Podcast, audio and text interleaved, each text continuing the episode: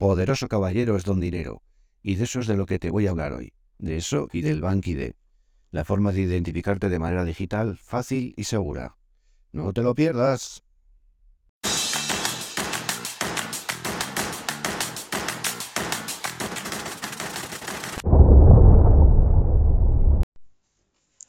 ¿Qué tal estás? Otra vez estamos aquí, un día más, y hoy te vengo a contar los pormenores del BankID.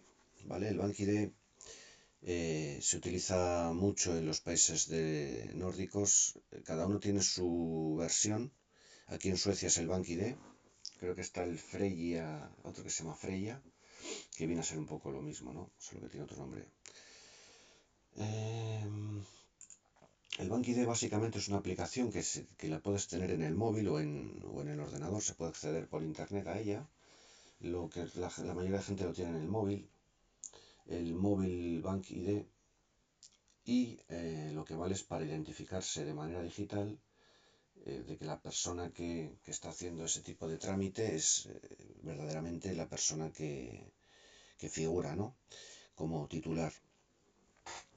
Entonces aquí hay, hay, una cosa que la mayoría de empresas y páginas web importantes y sobre todo los servicios estatales, gubernamentales, hay que identificarse con el BankID sí o sí para poder hacer cualquier tipo de trámite. Es muy sencillo y muy fácil, a la vez que muy, muy inteligente porque eh, evitas eh, papeleos, se evitan un montón de colas ir a los sitios a hacer eh, una cola de espera allí para que te atiendan, perder una mañana entera, cuando igual es una cosa que simplemente necesitas entregar un papel o cualquier pequeño documento, cualquier cosita que igual, y de esta manera se puede hacer en cualquier parte del mundo y en apenas eh, cuatro clics ya lo tienes solucionado, ¿vale? Entonces el BankID funciona de la siguiente manera. Uno se descarga la aplicación, ¿vale? Eh, la aplicación es Bank, B-A-N-K-I-D, ¿vale? Y eh, lo que uno tiene que hacer es poner su eh, person number, su número personal, su número identificativo. El número identificativo, por si no lo sabes, te lo voy a explicar cómo funciona. El número identificativo eh, consta del año de nacimiento de la persona, del mes de nacimiento de la persona y del día de nacimiento de la persona seguido de cuatro cifras que son las que proporciona el gobierno. En este caso, vamos a inventarnos la fecha, ¿vale? Vamos a inventarnos la fecha y vamos a inventarnos un número también. Bueno, pues vamos a suponer que yo he nacido el 1 de febrero de 1970. ¿Vale? Entonces, mi person number sería 1970 02 que corresponde al mes de febrero, y 01, que corresponde al día 1 de febrero, seguido de cuatro cifras. Esas cuatro cifras, me las he inventado también, ¿vale? Podrían ser 7041. Perfecto, pues ese es mi número personal. Una cosa antes de que se me olvide, y es que el número personal, eh, la última cifra, que en este caso sería 7041, sería el 1, el, los números impares en este caso eh, siempre corresponden a, a, a, varones, a hombres.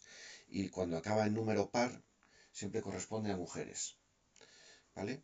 Eso para que lo sepáis, porque a veces hay gente que trabaja igual en, en alguna cosa necesitan, eh, maneja los números de, de los personúmeros de las personas y a veces hay algunos nombres aquí en Suecia que, que uno no sabe si es de hombre o de mujer porque ole, ule o nombres así muy parecidos que dan lugar a error porque no, no sabe uno muy bien eh, que, que, que, si es hombre o mujer, con la, con la, última cifra, ¿vale? Si es impar es hombre y si es par es mujer. Bueno, es, ha, añadido eso simplemente una, bueno, una cocina para que, os, para que te pueda solucionar A veces es un pequeño detalle que a veces te puede solucionar la papeleta. Eh, nada, pues es muy sencillo. Nosotros marcamos, encendemos el BankID. Cuando uno lo tiene ya en el móvil, eh, lo que hace es meter su person number y ya queda registrado. Y las siguientes veces que lo encendemos, lo único que nos va a pedir es nuestra clave personal. Hay que poner una clave personal que va a ser una clave numérica, solamente numérica, ¿vale? Eh, creo, que, creo que consta entre 6 y 8 ocho dígitos, algo así, no recuerdo muy bien, pero bueno, eso no, no hay problema, eso puedes poner los que tú creas oportunos, mm, interesante no poner la fecha de nacimiento ni cosas de esas porque entonces eh, se lo pondríamos muy fácil a, la gente que nos quiera suplantar identidad o nos quiera hacer algún tipo de, de, trastorno, ¿vale? Eso es importante. Eh, simplemente es eso, colocar la, fecha de nacimiento una vez que ya está puesta eh, y el número, las cuatro últimas cifras que nos, que nos identifican como, como, una persona individual, ¿vale? Eh, pondríamos la, clave y accederíamos a, ese, a esa aplicación o, lo que queramos hacer, algún eh, trámite gubernamental o lo que sea. Eh, de esa manera también se pueden firmar incluso contratos de trabajo, ¿vale? Porque una vez que todo está relleno y, vemos que todo coincide, que está bien y demás, se puede firmar con, con eso también, ¿vale? Cada vez que abres la aplicación te va a decir eh, hacia dónde vas, porque te dice, eh, por ejemplo, pues Skateberket, te dice, viene algún mensaje así más o menos cuando lo abres que te dice Skateberket, ¿quieres loguearte dentro de Skateberket? Entonces le dices sí, vale, vale, metes el número y tal. Porque luego hay otra manera que es mediante el ordenador, porque igual a veces uno no tiene, lo tiene que hacer de esta otra manera o, tienes que hacerlo con, en algún servicio oficial y ellos te ponen tu person number desde un ordenador, por ejemplo, y a ti te van a decir, abre el BankID. Tú abres tu BankID y, por ejemplo, estás en el, en el Arbes Formelingen, que es eh, el, digamos, eh, la oficina de trabajo, la oficina de empleo, y te van a decir, venga, pues eh, para acceder a esto necesito tu BankID para que me des permiso para, para, yo qué sé, para algún trámite que tenemos que rellenar o alguna cosa que tenemos que hacer. Entonces, tú le das el permiso, digamos, y ya entre los dos, eh, en el ordenador, pues vais a hacer lo que tengáis que hacer, algún trámite, algún, alguna cosa que haya que hacer. ¿Vale? Esa es la otra manera. Es muy sencillo y ya te digo que funciona muy bien. Eh, te lo tienen que activar desde el banco, desde tu propio banco, ¿vale? Porque el BankID, aunque tú te lo descargas en tu móvil, va asociado a una cuenta de, a una cuenta de banco, ¿vale? Una cuenta de un banco de aquí sueco, evidentemente. Siempre hay que tener eh, una cosa muy clara y es que cuando uno llega nuevo al país, eh, los bancos generalmente cuando, incluso teniendo ya tu trabajo y tu nómina, ¿vale? Tu sueldo, eh, hay veces que pone muchos problemas para, para abrirte una cuenta. No sé muy bien por qué, pero es así. Me ha pasado, eh, estuvimos como un mes o algo más incluso para poder abrir una cuenta en un banco sin que nos pusiesen problemas, ya teniendo nómina y teniendo el person number y teniendo todos los papeles en regla y teniéndolo todo, porque es que no es que digas, bueno, es que me falta, no, no, estaba todo y nos pusieron problemas. Tengo otro amigo que también llegó aquí a Suecia a la vez que nosotros, y, él estuvo, eh, él estaba, desde el primer día estuvo trabajando, tardaron casi cuatro meses en abrirle una cuenta en el banco. O sea, él estaba trabajando y sus, digamos, su, su empleador no le pagaba porque no tenía dónde ingresarle el, dinero. Pero claro, a, la vez este hombre estaba trabajando y pagando todo el alquiler, pagándolo todo y, no ganando dinero. Con los pocos ahorros que tenía iba sobreviviendo, pero claro, de una manera muy injusta y que yo creo que es totalmente ilegal. Entonces te voy a contar un truco para que no pase eso. Y es que eh, cuando te pongan alguna pega para abrir una cuenta en un banco, lo que tienes que decirles es que los estudiantes no tienen nómina los estudiantes de intercambio, por ejemplo, otros países no tienen nómina, no tienen un dinero que, les entra todos los meses y pueden abrir una cuenta en el banco. Así que tú estás en tu derecho de abrirla. Eh, claro, ellos siempre tienen la última palabra, no nos vamos a engañar. Hay muchos bancos donde uno puede ir. Pero básicamente eh, hay, que, hay, que ponérselo, hay que ponerse serios y decírselo, mira, yo quiero abrir una cuenta en el banco y tú no me tienes por qué eh, poner pegas, ¿vale? Hay que hacer, montar, hay que montar un poquitín el pollo. ¿vale? No vamos a ponernos ahí como que vamos a atracar el banco, pero sí hay que ponerse serio y explicárselo. Eh, a veces uno no sabe inglés, no sabe sueco, perdón, pues igual hay que hablárselo en inglés. Aquí todo el mundo sabe hablar inglés. Pero hay que decírselo serio y, porque es que si no te toman, te toman por el pito un sereno. Yo estuve peregrinando de banco en banco hasta que pude abrir una cuenta. Generalmente los bancos suecos eh, dan bastante problemas. Yo trabajo, no gano nada con deciros esto, pero yo trabajo con Nordea aquí en, Suecia porque fueron los únicos que no nos pusieron pegas a la hora de abrir una cuenta en el banco. Los únicos que no pusieron ninguna pega. Porque es que no tienen por qué ponerla. Porque es que estaba todo, en regla, todos los papeles, no había ningún, teníamos todos los personúmeros, no había nada que pudiesen decirnos que era ilegal o que no, no, no lo había. Entonces, no sé por qué el resto de bancos no nos dejaron abrir una cuenta. Todavía no, todavía no me entra. Pero es verdad que yo conozco a más gente y la mayoría de gente ha tenido muchos problemas para abrir la cuenta del banco, ¿vale? Esto que lo tengas presente. Eh, otra cosa importante es cuando uno trabaja aquí en Suecia y a veces quiere mandar dinero a su país, es importante eh, tener claro que, siempre nos van a cobrar una comisión. Una comisión, por un lado, de cambio de moneda, ¿vale? Porque aquí no está el euro, aquí están las coronas, coronas suecas. El símbolo de la corona sueca es SEK, ¿vale? Y, eh, por ejemplo, gente de Latinoamérica, pues ni siquiera manejan el euro porque en sus países tienen su propia moneda.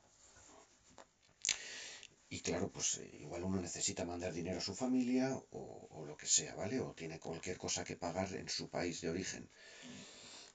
Yo trabajo con... Trabajo, bueno, tengo cuenta en, tres bancos internacionales que funcionan muy bien. Son los, nuevos bancos estos, digamos, que, no te ponen tantas pegas para, para, para estos temas de cambios de moneda o cuando tienes que viajar y tienes que pagar en otra moneda de otro país y, lo que no puede hacer uno es, pues como antiguamente te cogías, sacaba dinero, eh, se iba a otro país, cambiaba el dinero, entonces como no sabes si te vas a gastar 5 o 50, pues ¿qué hago? ¿Cambio más? ¿No cambio más? ¿El cambio está más caro? Si cambio más dinero luego tal, pero ¿y si luego me sobra dinero qué hago con este dinero? ¿Lo tengo que volver a cambiar? ¿Me cobran comisión? Bueno, todo eso uno se lo puede evitar. Hay tres, tres bancos que funcionan muy bien para este tema que son WISE, que es W-I-S-E, seguramente ya lo conozcas, Revolut, R-E-V-O-L-U-T, y Monese, M-O-N-E-S-S-E. Los tres son bancos eh, que en principio no tienen oficinas físicas. Eh, tienen sus oficinas, pero no, tienen sucursales, por decir así, ¿vale? Eh, todos, todos se, se, tramita a través de Internet. Las tres, las tres estos tres que te acabo de comentar, los pondré abajo en la descripción por si quieres abrirte una cuenta, ¿vale? Es muy sencillo. Simplemente te piden tu identificación, la que tengas de tu país, la que sea. Y eh, pues si quieres hacer algún tipo de ingreso, lo que sea, la puedes tener la cuenta con poco dinero, con mucho, con lo que te dé la gana, o con cero, ¿vale? Hasta que te quieras empezar a funcionar con ellos. Eh, ¿Qué ocurre? Pues que los tres están muy bien porque puedes utilizarles de manera para cambiar monedas eh, los cambios de moneda son bastante baratos, por ejemplo con Wise, con WIS, Wise, funciona bastante bien para este tema. Yo cuando tengo que viajar eh, me viene muy bien porque puedo asociar mi cuenta de, España, por ejemplo, con mi cuenta de, Suecia y cambiar de, pues, de corona sueca a euro o de euro a coronas, ¿vale? Y tienen, evidentemente todas tienen comisión, ¿vale? Pero es de las que las comisiones es más baja. ¿Vale? Entonces tienes que tener claro eso. Primero te van a cobrar por comisión de cambio de moneda y luego te van a cobrar comisión por el envío a otro banco. ¿Vale? Esto se puede evitar eh, con las transferencias SEPA. ¿Vale? Porque con la transferencia SEPA eh, dentro de Europa, en Latinoamérica creo que no funciona, creo que no funciona, pero no lo sé seguro. Pero dentro de Europa no te cobran comisión con la transferencia SEPA y haces una transferencia de una cuenta, de un número de cuenta a otro número de cuenta dentro de la Unión Europea. ¿Vale? Pero claro, esa, esa transferencia puede tardar, pues no, es rápida precisamente, ¿vale? Eso pues a veces te puede una semana, dos semanas, la verdad que ahora mismo ya no lo sé. No, no, sé exactamente, creo que cada vez esto se va agilizando más, que, pero sigue siendo el, trámite más lento. Si no tienes prisa, pues es lo mejor porque no te cobran nada y ya está. ¿Vale? Pero, pero bueno, el tema es que a veces uno necesita dinero para mañana, para pasado, no se ha dado cuenta y necesita hacer esto. Entonces, Wise es de los que menos comisiones tiene. Por poner un ejemplo, eh, cambiar, por ejemplo, mil euros o cambiar, por ejemplo, 10.000 coronas a euros, ¿vale? El cambio de moneda eh, de euro a corona aproximadamente una, un, euro son 10 coronas. No es exactamente así, ¿vale? Porque ahora con la hiperinflación y todo esto ha cambiado. Son más o menos 9,6 coronas, algo así. Pero para redondear en la cabeza, para que sean números fáciles, eh, una cosa que vale 10 coronas equivale a un euro. Para hacernos una cuenta fácil en la cabeza, ¿vale? Es quitar o poner un cero. Para que nos sea más, más sencilla la, el, cálculo, el cálculo mental. Entonces, aproximadamente vamos a decir que 10.000 coronas son 1.000 euros. Que no son 1.000 euros, es menos. Eh, es, es, algo menos, pero bueno, aproximadamente para hacernos una idea. Pues el Wise viene a cobrar más o menos unos 5 o 6 euros por el, por el cambio de moneda y creo que son otros 3 o una cosa así por, por, el trámite o algo así. En total se vienen unos 8 euros, creo que sí. Eh, lo estoy diciendo todo de cabeza. ¿eh? A veces que es menos, ¿eh? incluso yo a veces he llegado a pagar hasta 5 o 6. O sea, no es mucho. ¿Vale? Por ese dinero, la verdad que, bueno, no está mal. Hay comisiones bastante más altas ahora mismo. Entonces es una aplicación que funciona muy bien. Luego los otros dos Revolut y la verdad que para cambio de moneda no las he utilizado, y esas no las he utilizado, pero las tres son muy parecidas en el, en el tipo de en el tipo de, de, coberturas que tienen y de, y de manejabilidad. Todo se hace por el móvil o por, o por, un ordenador, por internet, ¿vale? A través de internet o la aplicación del móvil, es muy sencillo, viene muy bien explicado, viene siempre en un montón de idiomas, incluido el español, muy importante porque a veces eh, todos estos tecnicismos de los bancos, si te lo ponen en otro idioma, pues te puedes volver loco. Y luego eh, los tres tienen sede en países... Em, Revolut tiene sede en Lituania, Monese creo que tiene en, Suiza, si no me equivoco, y Wise yo creo que tiene, creo que es en, eh, en Reino Unido. Reino Unido, me parece que sí. Creo, creo recordar que, la, que cada una. Entonces, eh, también están bien porque hay gente que, que, hace algún tema con criptomonedas, también tienen opción de compra y venta de criptomonedas eh, y un montón de cosas que la verdad no tienen ningún tipo de mantenimiento de cuenta, ni te cobran comisiones absurdas por, por tener ahí tu dinero, ¿vale? Si te cobran algún tipo de comisiones por algún tipo de, de cosa, pero lo que es mantener la cuenta y todas estas cosas eh, no lo tiene. Y luego todas tienen su propia tarjeta de, de débito que te la mandan a casa, ¿vale? Tú, tú, cuando te registras te mandan tu tarjetita, con la tarjetita tienes su chip, tienes su, su todo, puedes comprar por internet, puedes hacer mil cosas. La verdad que las tres son todas muy parecidas y la verdad que funcionan muy bien, funcionan muy bien y la verdad que estoy muy contento. Os pondré los, los enlaces a las tres, a las tres eh, neobancos estos que llaman ahora, por si te quieres hacer un, una cuenta con ellos, ¿vale? Esto es eh, el tema de la fidelización, ¿vale? Es, una invitación que yo te pongo y a mí por cada 5 o 10 personas, no recuerdo exactamente cómo es, bueno, pues si consigo llegar a ese, a ese cupo, pues no sé, son 50 euros o algo así que te ingresan, pero bueno, es complicado. Si te interesa, vamos, con toda la libertad del mundo, ¿vale? Pues hazte una cuenta y, y disfrútala. La cuenta, ya te digo, no, no se cobra absolutamente nada. Yo lo único que, que, gano en este sentido sería si la gente eh, se, se, apunta, digamos, y, y, empieza a funcionar con la, con la cuenta, porque si no tiene movimientos, digamos que no vale para nada. O sea, no, no, hay, no hay fidelización de nuevos clientes, entonces no te cuenta como, como un cliente y no ganas absolutamente nada. Esto simplemente es porque a mí me costó mucho llegar a, encontrar los bancos. Yo tengo muchos casos de cabeza por el tema este de los bancos y creo que estas tres aplicaciones funcionan muy bien para eso. Mandar el dinero extranjero o cuando uno viaja o algún tema a veces, pues yo qué sé, o hay gente que le gusta el tema de las criptomonedas, también puede utilizarlo, puede comprar, vender. Eh, tiene un montón de, de, cosas que están muy, muy, muy, muy bien. Volviendo un poquitín otra vez al tema de aquí de Suecia, eh, los bancos suecos, lo que hablábamos. Eh, hay que ponerse un poco serio y, al final te van a abrir una cuenta porque es así, es, su obligación y su trabajo, no hay más, ¿vale? Pero eso sí, eh, y además otra, no hay, ningún, no hay ninguna parte de ningún banco, no hay ningún escrito de ningún banco que diga que no te pueden abrir una cuenta por ser ciudadano de otro país. Eso es mentira. O sea, no, porque no, no la hay. ¿Vale? Eso que lo sepas de primeras. Luego otra cosa que, que, es importante que sepas es que el sueldo aquí en Suecia, sueldo mínimo, como tal no es que haya un sueldo mínimo, pero las profesiones que menos, que tienen el sueldo más bajo, más o menos, eh, pueden rondar unos unos 20.000, unas 20.000 coronas, pero no, no suele ser, suelen ser más altos en general, ¿vale? Igual son trabajos así muy, eh, igual como más para estudiantes o cosas así que son de pocas horas y les pagan menos y bueno, están como un poquito menos... Eh,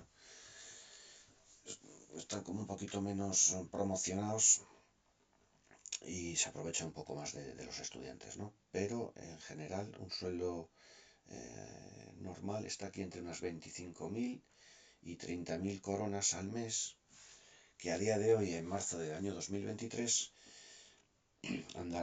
estaríamos hablando de entre unos 2.200, 2.600 euros más o menos al mes, ¿vale? 29.000 em, coronas, 29.400 coronas, estaba viendo ahora algún, justo una tabla de, sueldo promedio aquí en Suecia y un conserje de un polideportivo, por ejemplo, el sueldo medio que tiene es unos 29.400 coronas, que viene a ser a día de hoy al cambio aproximadamente unos 2.600 euros. Tal vez un poquito más, porque ya sabes que los, bancos comisiones, todo este rollo, pero bueno, por ahí puede andar. Del sueldo que tú ganas estando contratado por una empresa, eh, Hacienda al cabo del año ¿vale? Te va a ir quitando de tu... Ese es el sueldo bruto, ¿vale? Lo que estoy diciendo es, un sueldo bruto. De ahí, de ese dinero, de las 29.400 coronas que hemos puesto de ejemplo para el conserje de polideportivo, eh, hay que, te van a quitar el 33% aproximadamente. Un 30, hay gente que le pueden quitar incluso un 40 o un 27, ¿vale? Si igual ganas algo menos. Pero por ahí va a andar, aproximadamente de un 30 a un 33%, que es prácticamente la tercera parte de lo que tú ganas se lo va a quedar Hacienda mes a mes, ¿vale? Haciendo un cálculo redondo así para hacernos unas cifras eh, redondas y fáciles de entender.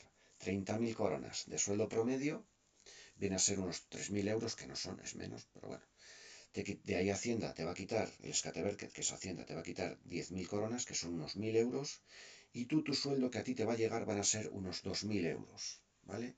Que va a ser menos. Vamos a ponerle 1.800, una cosa así, en euros, unas 20.000 coronas. Te van a quedar para, para ti, ¿vale? Una vez que te han quitado los impuestos y todo esto. Eh, dependiendo de cómo, de tu, bueno, pues eso, de, tu, de, de este nivel adquisitivo, tú vas a tener que pagar pues, tu alquiler, la luz, eh, yo qué sé, si tienes un coche, gasolina, seguros, etcétera, etcétera, comida, ¿vale? Eh, los, los, alquileres aquí son caros. Entonces, un alquiler generalmente, eh, un apartamentito de una habitación o dos habitaciones te puede randar entre las 5.000 y 7.000 coronas, entre 500 y 700 euros, hablando así, redondeando, ¿vale? Eh, claro, de ahí tienes que contar, pues, yo qué sé, seguros, no sé qué, tal, un montón de cosas. Ropa, eh, internet, pagar la factura del teléfono, aunque son pequeñas cositas, pero vamos a ir sumándolas día a día y al final es un montante importante. Por eso, aunque a veces esos 20.000, esos 2.000 euros al mes puede parecer una cifra desorbitante, no lo es tanto porque el, nivel de vida aquí en Suecia es caro y con estos, este último año, 2022 eh, ha sido bastante duro en el sentido de que ha subido mucho el precio de todo. 2023 va por ahí, incluso peor. Así que bueno, otra cosa a tener en cuenta. Si tú trabajas como un freelance o autónomo, tienes tu pequeña o tu propia empresa, Hacienda te va a pedir de tus beneficios, de tus beneficios, de lo que tú has ganado, ¿vale? Eh, el 40% aproximadamente se te va a llevar. Eh, eso se puede hacer mensualmente, trimestralmente o anualmente, pero el 40%, ¿vale? Que lo, que lo tengas en mente también. Y luego hay otra cosa, y ya es el punto final el remate final de, de, este podcast, ¿vale? Que igual me he extendido demasiado. Y es que la gente se pregunta cómo, eh, ¿Cómo venir a Suecia sin trabajo? ¿Cómo, cómo poder entrar al país sin trabajo? Pues es muy complicado, ¿vale? Es muy complicado eh, venir, venir aquí sin, porque no tienes, eh, no tienes el person number y con el person number es como tu número identificativo para empezar a trabajar, para cotizar, para ir al médico, para mil cosas. Pero hay un truco.